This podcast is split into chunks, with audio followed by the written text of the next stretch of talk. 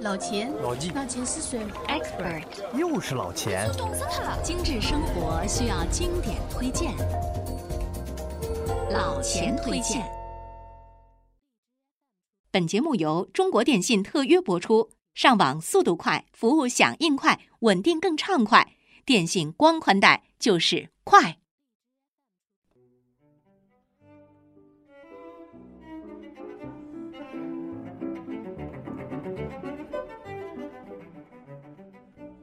朋友们，大家好，我是老钱。正值二零一七年的开年，我呢和解读网的同仁们借老钱推荐节目，向广大的听友们恭祝新年快乐。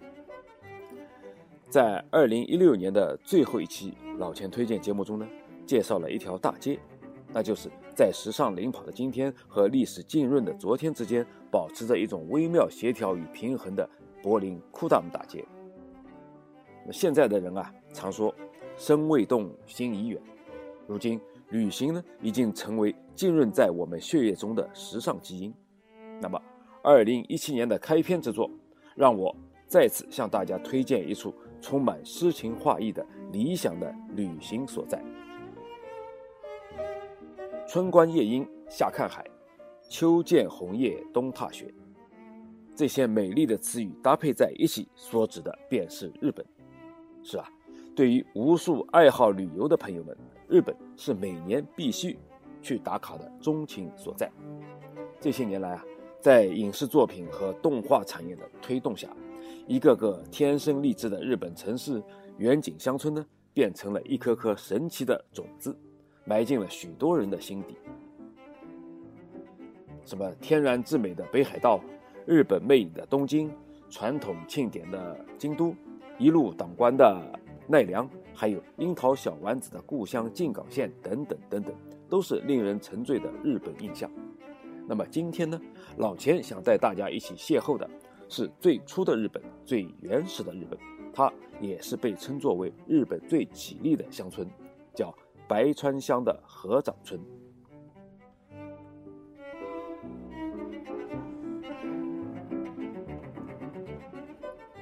首先。让我们先从地理位置来了解一下河长村。河长村呢，位于日本岐阜县的白川乡。先说岐阜县，这是一个地处日本本岛中部、归属东海地区的县。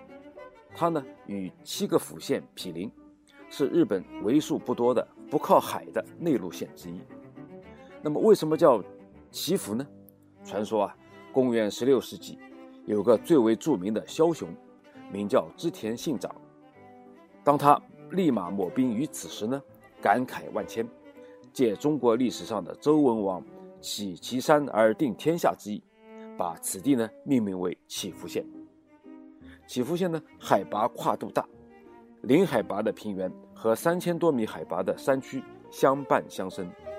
它的北部是飞弹地区，有玉玉山、陈安岳、奥穗高岳。南部呢是美浓地区，那里呢则是广阔的浓尾平原，以及被称作为木曾山川的三条河流。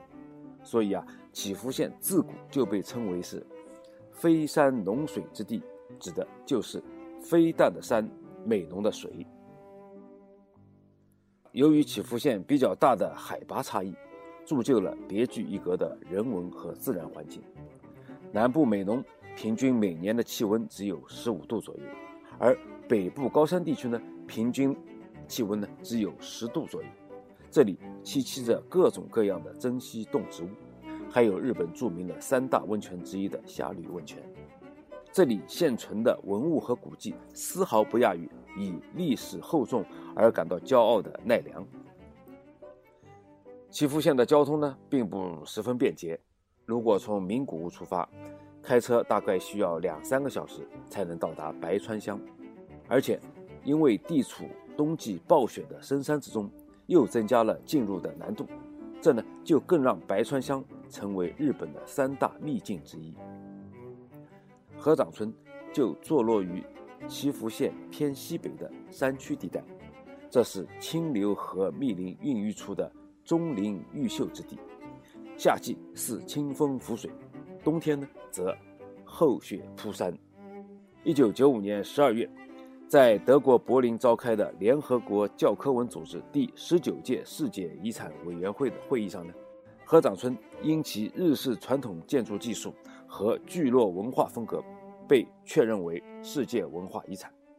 这一份殊荣让河掌村名声大噪，一跃成为享誉世界的风水宝地。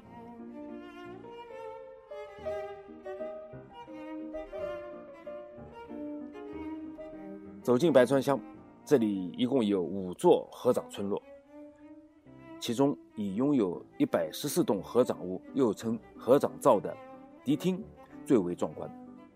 在溪流蜿蜒流淌过的约一公里长的河滨谷地上，大小不一、高矮不等的合掌屋错落有致地排列开来，夜半远眺，沿着潺潺的河水，小屋犹如音符，也像风铃。情景蔚然壮观。如果你是一位善于普景的摄影师，那么离村落约两三公里的城山天守阁展望台，将是一个一览一听合掌造全貌的绝佳据点。这个展望台位处村落的北端，有一块大石碑，上面刻着“白川乡合掌造集落”以及世界遗产的徽章。居高临下俯视四方，仿佛。拥抱合掌村每一处的故事情节，一览俯瞰，一座座三角形草屋顶的木造屋舍，星星点点散落在山谷之中，悠扬委婉，一种静谧却强烈的质感油然而起，荡漾在游客们的心间。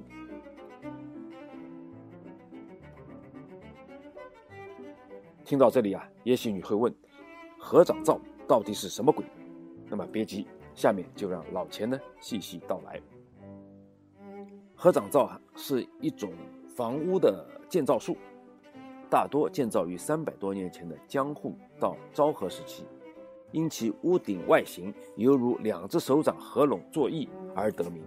你呢也可以把它想象成一本打开而倒扣的硬皮书，造型别致，饶有趣味。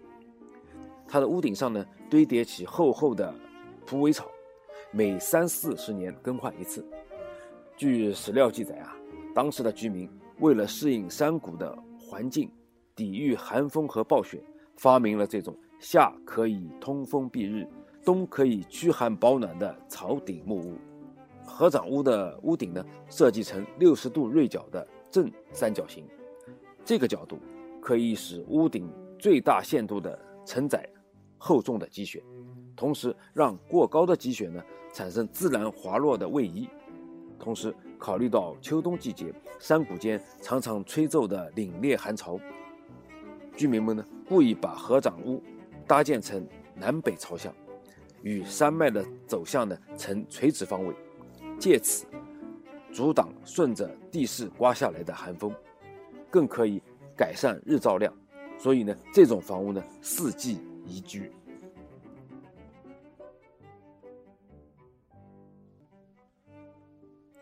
合掌屋内部一般分为四层，一个叫神田家的合掌屋是开放供旅客参观的景点之一。走进这家神田家，你可以看到一楼挑高的客厅中心，一方火炉格外撩人。火炉正上方是一个隔绝火星的桐木板。除去客厅呢，还有主卧房、长子夫妻房以及餐厅、浴室等起居空间。二楼。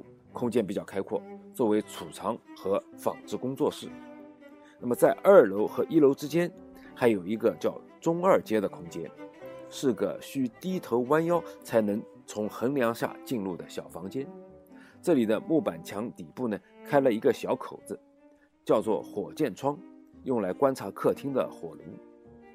那么三楼呢是养蚕的地方，四楼则为屋脊，相当于如今的阁楼。这里你可以看到正三角形屋顶的内部框架结构，整座房屋不使用一根钉子固定，而是以卡榫和结绳组成。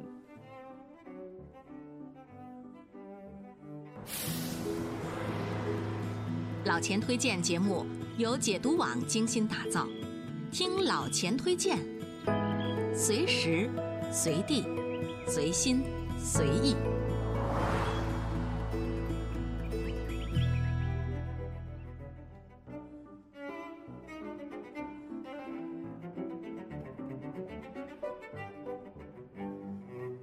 于合掌屋全木质结构，防火是当地居民的必备功课。每年当旱季来到之前，居民和消防队呢都要进行防火演习。如果这个时候你恰巧在这里啊，你可以看到萦绕在被红叶染红的群山之中的村落呢，一百多栋大小不一的合掌灶，被喷水后形成的薄薄的多层的水雾所笼罩，犹如烟雨朦胧，恍如隔世。那个壮观的场景令人唏嘘不已。这个呢，也成了吸引八方游客的一个亮点。正是由于村民的消防意识和成熟的观念，才使得清一色。德川幕府江户时代中后期的建筑艺术群得以保存至今。最早发现合掌屋这种惊世之作的，是一名叫布鲁诺·陶德的德国建筑学者。一九三五年啊，布鲁诺来到日本进行传统住宅样式的调查，在实地走访勘察了合掌造传统民居后呢，不禁赞誉合掌屋是极端合理。和相当罕见的传统庶民建筑，其建筑成就与京都的桂离宫建筑难分伯仲，既与当地民风呢相得益彰，还在美学领域可登大雅之堂。随后，布鲁诺在他的《日本美的再发现》一书中，向全世界推荐了白川乡深奥的人文底蕴。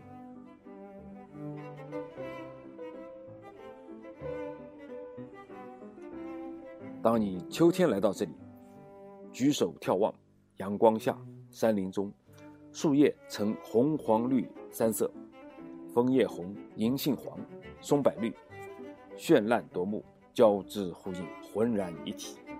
稻田里洋溢着一派金黄，气势恢宏。田埂间的芒草洁白如雪，柿子熟了，秋樱绽开，一幅农耕收获的画面充实了眼帘。且不光是美景颇丰啊，此时呢还有合掌村独有的节日，那就是一年一度的浊酒节即将热闹登场。浊酒节源于西元七百一十年，白发田园神社为了祈祷五谷丰登和长命百岁，组织发起了这个节日。村里八幡神社内的浊酒节之小馆。会利用木偶人表演的舞台剧形式介绍这个节日，村民呢则会在火焰旁跳起狮子舞加以助兴，十分热闹。客人们来到村里，会被主人敬上一杯混有米饭的白浊酒以示尊敬。那么过了秋季，冬季到这里来看雪，则是再贴切不过的一句歌词。合掌村地处山区。每年十月便开始进入了冬季，时常有降雪，而且不易化开。若是等到一月中旬，合掌村的温度降到了零下三度左右，这个时候的积雪更是会达到了七十公分，整个村落被披上了天鹅绒般的白雪，成为名副其实的银色的梦幻王国。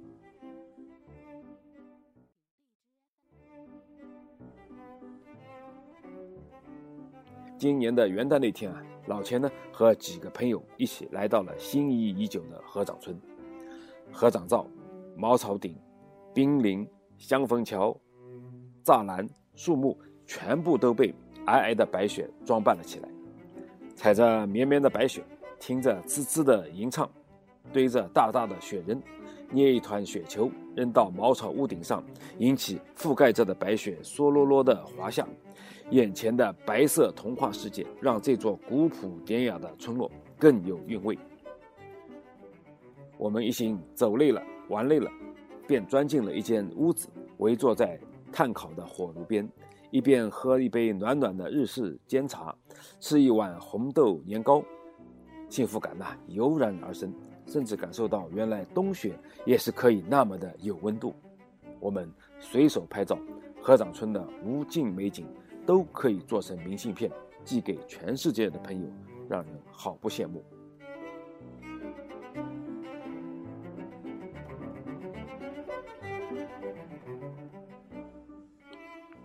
每年的一月下旬到二月中旬的周末，合掌村的年度大戏就会隆重登场，整个白川乡会举办点灯仪式，点灯仪式呢，一年只有七个夜晚，每次点灯从下午五点半开始，晚上七点半结束。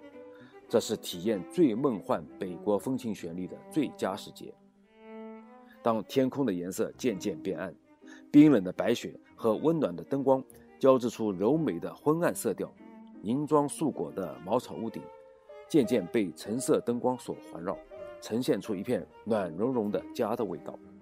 合掌村仿佛童话中的王国一般，如痴如醉，幻影重重。遗憾的是呢，我们这次没能赶上点。没有看到如此美妙的点灯仪式，不过也好啊，这也给我留下了再次探访合掌村的理由了。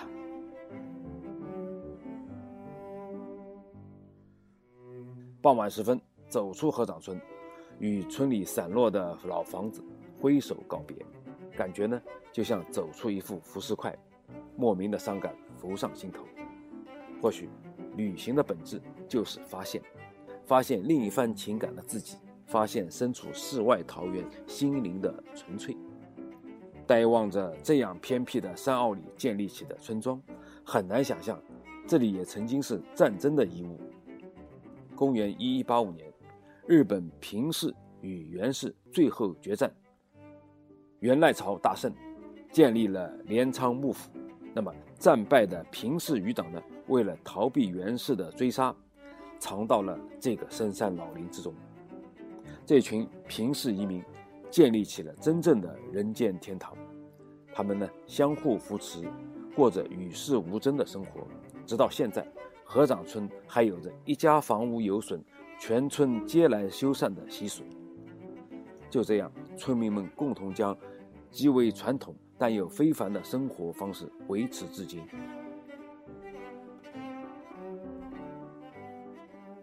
你我生活在都市的人们。常常会在旅行的山水间遇到许多的惊喜与乐趣。山间佛面的清风，河川里欢快的游鱼，天空中悠然飞过的小鸟，田野里沉甸甸的稻穗，或是林间公路旁偶遇的动物，这些呢，或许都成了你旅行的理由。好了，今天的老钱推荐呢，就到这里。老钱推荐，推荐经典。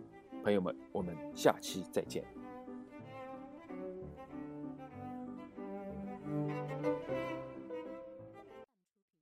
本节目由中国电信特约播出，上网速度快，服务响应快，稳定更畅快。电信光宽带就是快。如果每周一期的老钱推荐你听得不过瘾，那就关注解读网的微信公众号吧。在那里，老钱有更多的存货等你翻阅。